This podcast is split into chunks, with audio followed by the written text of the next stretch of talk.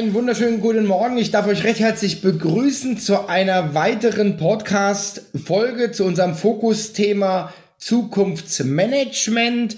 Und da haben wir natürlich unsere Spezialistin Friederike wieder an Bord. Und äh, wir sprechen heute über das Thema die Auflösung des Rätsels um Purpose, Personalentwicklung und Führung mit Sinn. Herzlich willkommen zum Podcast des Digital Breakfast.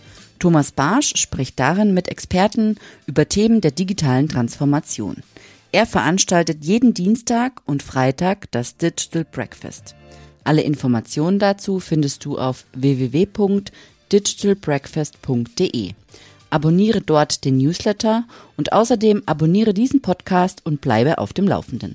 Mein Name ist Valerie Wagner und ich wünsche dir viel Spaß beim Hören. Hallo Frederike. Hallo Thomas. ja, also ich, ich finde es unheimlich gut. Ich hoffe auch, dass wir die Serie natürlich weiterführen. Also wir haben ja jetzt schon vier, fünf geplant, vier, fünf Veranstaltungen und äh, also ich sehe da ja mit jedem Podcast mehr Potenzial, ähm, das weiterzumachen. Aber nochmal, wir haben ja immer laufend neue Hörer, die dich noch nicht kennen. Äh, stell dich einfach nochmal ganz, ganz kurz vor. Ähm, und, ja, gerne. Genau paar Sätze zu mir. Ich bin Politologin. Ich war in der Zukunftsforschung, Corporate Foresight bei Daimler, habe dann die Trendforschung bei einem Marktforschungsinstitut geleitet und bin selbstständig seit über zehn Jahren mit meinem Mann zusammen in einem kleinen Netzwerk mit Experten. Und wir unterstützen Innovation, Innovationsplanung, auch Langfristplanung in Unternehmen, gerade mit Blick auf Störfälle, auf äh, neue Innovationen, Stichwort disruptive Innovationen, wie gelingen Durchbruchsinnovationen. Äh, und ähm, ja, planen auf Basis von Langfristorientierung. Die Zukunftsforschung ist ja keine Trendforschung. Wir gucken eben in the long run, wie die Amis immer sagen. mhm. Und das berührt auch die Themen, die wir uns hier ansehen. Auch Purpose ist so ein Thema. Das ist eigentlich, das ist kein Hype und kein Trend, sondern aus Zukunftsforschungssicht eher ein ja, wie soll man sagen, Megatrend will ich jetzt nicht sagen, es hat mit Megatrends gar nichts zu tun, sondern ein, ein Deep Future, also ein, ein Treiber. Manche, manchmal sagt man soziokulturelle Strömungen oder Drivers of Change, sagen auch mhm. manchmal Marktforscher. Mhm. Also was ist das. Ja? Mhm. Okay, da sind wir ja schon voll im Thema. Ja, ja vielleicht also, gleich noch ein paar Sätze dazu, was das eigentlich ist. Vielleicht genau, genau so würde ich auch sagen. Ne? Mhm. Das ist wirklich äh, manchmal auch ein Fachthema für die äh, Personaler und Personalentwickler in einigen Managementbereichen, so ein Hype-Thema. Also Purpose heißt Zweck. Das kommt eigentlich von dem vollständigeren Begriff MTP oder MTP, Massive Transformative Purpose. Das ist so ein Begriff von den Kaliforniern, kommt aus dem Silicon Valley und bedeutet, dass ein Unternehmen eben einen massiven transformativen Unternehmenszweck haben sollte. Ja, also nehmen wir mal ein Beispiel, damit das ein bisschen anschaulicher wird. Calico zum Beispiel, das ist die Gesundheitssparte von Alphabet, also von diesem Google-Universum, die haben als Purpose definiert, den Krebs besiegen. Und die haben, Stichwort PE, für die HR-Leute ist das immer sehr interessant, die kommen vor Bewerbungen um. Warum? Mhm weil es ganz viele Mediziner gibt, die sagen, äh, ich könnte ja auch bei Bayer oder keine Ahnung wo arbeiten, ja, oder bei irgendeinem anderen Pharmaunternehmen. Nein, ich möchte gerne in einem Unternehmen meine berufliche Karriere und Zeit verbringen, um dabei mitzuhelfen, den Krebs irgendwann mal zu besiegen. Mhm. Das ist ein Purpose, ja, ein massiv transformativer Purpose. Oder der Purpose von der, von der TED-Konferenz ist jetzt nicht die größte Konferenzplattform äh, der Welt zu werden, sondern der Purpose ist Ideas worth spreading. Also bei uns gibt's nur die richtig heißen Ideen, die es auch wert sind, gespreadet zu werden. Mhm. Ja, also da ist so ein Qualitätsmerkmal drin. Oder Google will das Wissen der Welt ordnen. Die wollen nicht die dollste Suchmaschine bleiben, sondern die haben so einen Anker da drin, was sie eigentlich wollen. Das Wissen der Welt ordnen geht natürlich gar nicht. Ist eigentlich paradox. Ja. Mhm. Egal, also du brauchst, das ist hier die Aussage, so einen massiven Transformationszweck. Das ist so ein Hype im Augenblick in der Managementdebatte. Und die äh, wissenschaftsnahe Zukunftsforschung sieht das überhaupt nicht als Hype oder Mode, sondern als Fluchtpunkt, auf den bestimmte Entwicklungen zulaufen. Und da gibt es eine ganze Menge Rahmenbedingungen, warum das so ist. Also in unserer Debatte wird das hier gerade abgefackelt im Grunde als Haltungsmarketing. Die Marketingleute finden das toll. Mhm. Du machst jetzt eine andere Marketingkommunikation, du machst jetzt das Leitbild neu, du machst ein Vision Statement äh, du machst irgendwie so ein 2030-Szenario, was du da für einen tollen Purpose dann realisiert haben solltest. Das interessiert im Zweifelsfall keine Socke. Das steht dann vielleicht auf deiner Website oder in irgendeiner PR-Broschüre.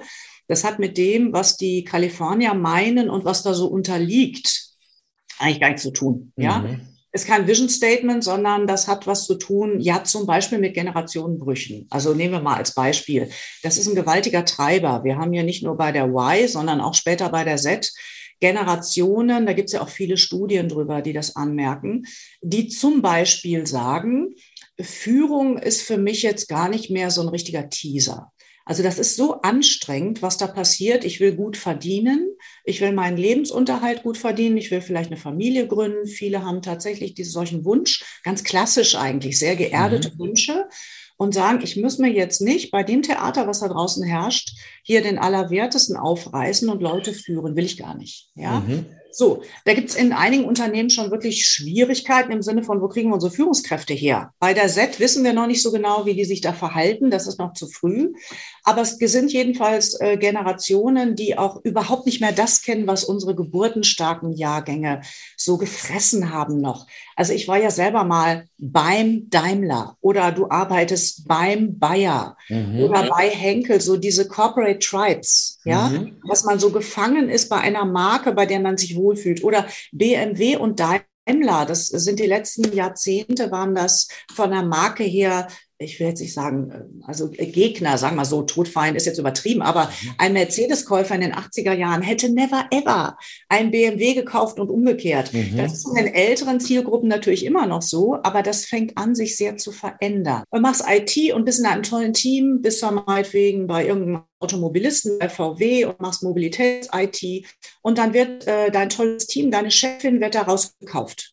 Die soll jetzt anfangen bei Tesla würde euch gerne mitnehmen. Ich darf auch. Kommt ihr mit? Und das ist eine Zeit oder das wird, ähm, wir werden in eine Ökonomie reinrutschen, äh, wo dann ein solches Team sagt, dass ich bei Mercedes, bei BMW oder bei Tesla arbeite, Mobilität machen könnte, also gehe ich zu Tesla. Mhm. Und es kann sein, dass so ein, ein, ein Tribe sozusagen wandert. Du gehst durch mehrere Unternehmen, aber bleibst in deinem Kontext. Die wollen sich aus irgendwelchen Gründen nicht selbstständig machen oder so. Die bleiben einfach zusammen und wandern so als Zellverband, sag ich jetzt mhm. mal, durch die Unternehmen oder durch ja. die Branche. Das ist heute vor dem Hintergrund unserer PE-Orientierung, unserer Personalpolitik gar nicht denkbar, weil wir ja auf Individualismus schauen. Also du hast Karrieren, du führst Individuen, du führst Menschen und einzelne Personen und bietest denen Entwicklungskorridore an. Mhm. Und das ganze Thema Unternehmensgrenzen, Loyalitäten, ja, dass ich hier bei irgendeinem bestimmten Unternehmen bin, da gehen die Kurven ganz langsam, aber kontinuierlich runter. Und das erzeugt Bindungsfragen auf einer ganz anderen Ebene als die, die wir heute haben. Heute werden Bindungsfragen gelöst mit, äh, sollen wir dir ein Sabbatical anbieten oder würdest du lieber gerne mal ein paar Stunden in der Woche im InnoLab arbeiten? Also man macht so ein bisschen Tiki-Taka, mhm. was das Unternehmen gerade so zu bieten hat an Boni, an Zusatzgratifikationen, kriegst ein paar Urlaubstage mehr, ja, was auch immer, sowas, ja. Das ist so unsere Personalpolitik. Das ist ja aber eine ganz andere Dimension, weil diese Leute, die jungen Leute, im Grunde, wir, wir haben das auch schon gedacht, aber bei uns, wir hatten Arbeitgebermärkte, das war gar nicht realisierbar. Ja, die haben Arbeitnehmermärkte. Die Macht liegt bei den Arbeitnehmern, bei den Arbeitskräften, nicht bei den Unternehmen. Mhm. Und das wird auch so bleiben. Das wird sich sogar verschärfen. Das ist mit so der Druck, der in dieser Purpose-Debatte drin ist. Und dann ist die Frage, was hast du als Organisation den Leuten zu bieten? Und die bleiben auch nicht deswegen bei dir, weil dann im Vision Statement ein toller Purpose steht. Ja. Das ist eine ganz andere Frage, ja. Mhm. Was machen wir hier und welchen Sinn, was soll das eigentlich, was wir hier tun? Das hat was mit interner Kommunikation zu tun, mit die Leute mitnehmen. Wir reden viel von Enabling und Involvement und so. Das sind eigentlich Buzzwords, mhm. ganz häufig im Personalmanagement, die eine richtige Substanz kriegen, weil wenn du da sitzt und hast das Gefühl, ob ich jetzt hier arbeite oder in Norwegen oder bei Tesla oder bei sonst jemandem, dann hast du im Grunde schon verloren, weil dann werden die Leute bei jeder besten Gelegenheit, die sie kriegen, gehen. Ich kann da mal berichten, das ist aber jetzt wirklich schon zwei, drei Jahre her. Da habe ich mich mit ein paar Leuten unterhalten, äh, auch vom, von Mercedes und von SAP und so weiter. Und da ging es dann auch um Thema Innovation. Und die haben damals schon berichtet, also schon, wie gesagt, schon ein paar Jahre her, von sogenannten äh, Innovationsnomaden. Das war genau das, was du jetzt auch angesprochen hast. Richtig, ja? richtig, das ist genau das. Ein schöner Begriff, den kannte ich gar nicht. Ja. Und die, äh, die hat dann davon gesprochen, die haben, die haben gesagt, die haben dann Leute, für die ist es einfach, äh, ich sag jetzt mal so ein bisschen sarkastisch äh, oder so, sexy, äh, die Idee, die Idee voranzutreiben. Ja. Ja, und dann sind ja. die zwei, drei Jahre dabei und dann ist die Idee umgesetzt. Naja, gut, und dann ist der Reiz weg. Ja, genau, ganz genau. Und dann ziehen die weiter und dann ziehen wohl möglich das, was du gesagt hast, dann ziehen ganze Teams weiter und sagen, okay, hier haben wir, hier haben wir jetzt unsere, unsere Schuldigkeit getan. Ja, ja. Ähm, jetzt gehen wir aber, weiter. Aber ganz kurz, Thomas, das machen die ja nur deswegen, weil die Unternehmung überhaupt keine, wie soll ich sagen, keinen kein Sog erzeugt, dass es hier auch jenseits dieses tollen Innovationsprojektes ganz toll ist zu arbeiten. Mhm, Weil ich das genau. Gefühl habe, die planen mit mir oder der Chef sieht mich. Das hat was mit Anerkennung zu tun. Ich finde da, ich ärgere mich immer, ich wollte, habe hab den äh, LinkedIn-Post nicht gefunden. LinkedIn ist da sehr schön. Da sind ja viele junge Führungskräfte auch, die ganz viele Posts auch immer mal wieder absetzen. Da kam neulich so eine, so eine Dame um die 30, die da gepostet hat nach dem Motto, die Leute erzählen immer was von Sabbaticals und Bonnie und so weiter. Wer will zu den Konzernen? Das ist eine maximale Un-Work-Life-Balance, eine Dis-Work-Life-Balance. Du hast keine Anerkennung, du hast keine mhm. Wertschätzung. Du arbeitest mit Überstunden ohne Ende. Du hast teilweise noch nicht mal ein Wochenende. Wer will dahin? Mhm. Das, das sind so Sachen, ja, das hat, das ist jetzt noch sogar eher der klassische Rahmen von Personalentwicklung. Aber das sind genauso Fragen, wenn, wenn du äh, einen Arbeitnehmermarkt hast, wenn du nicht darauf angewiesen bist, bei dem Unternehmen zu arbeiten, weil der Arbeitsmarkt für dich offen ist, dann gibt es in solchen Unternehmen keinen Grund mehr, da mehr als zwei oder drei Jahre seines Lebens zu verplempern und dann sucht man sich ein modernes Unternehmen. Mhm. Und das ist, glaube ich, bei den Personalabteilungen noch nicht so ganz angekommen, ja, weil der Personalmangel oder der Fachkräftemangel äh, wird sich ja verschärfen, der wird ja nicht besser werden. Okay, dann, dann, ist, dann, ist, die Frage, was machen wir dann? Ja, und mhm. das hat was zu tun mit Gestaltung von Beziehungen, mit Gestaltung von Bindung. Dieses ganze Unangenehme, was teilweise beim Thema Remote Leadership und Homeoffice ein bisschen aufgepoppt ist, ja, dass viele Führungskräfte sich ein bisschen geschüttelt haben nach dem Motto, äh, das ist ja hier eine schwierige Situation. Die Leute sitzen im Homeoffice, ich verliere Kontrolle, ich verliere Überwachung, ich weiß gar nicht, was die tun, arbeiten die. Natürlich kannst du zweimal am Tag ein Meeting veranstalten, um die Leute um dich zu versammeln, aber du verlierst ja schon die Kontrolle über Menschen. Und wenn es mhm. da keine Wertschätzungs- und Vertrauenskultur gibt, dann hast, dann kannst du nicht führen. Dann bricht dir mhm. die Führung weg. Und das, äh, also die Homeoffice-Phase war ja voll auch von ganz vielen Blogartikeln und auch Studien, die das äh, zurückgespiegelt haben.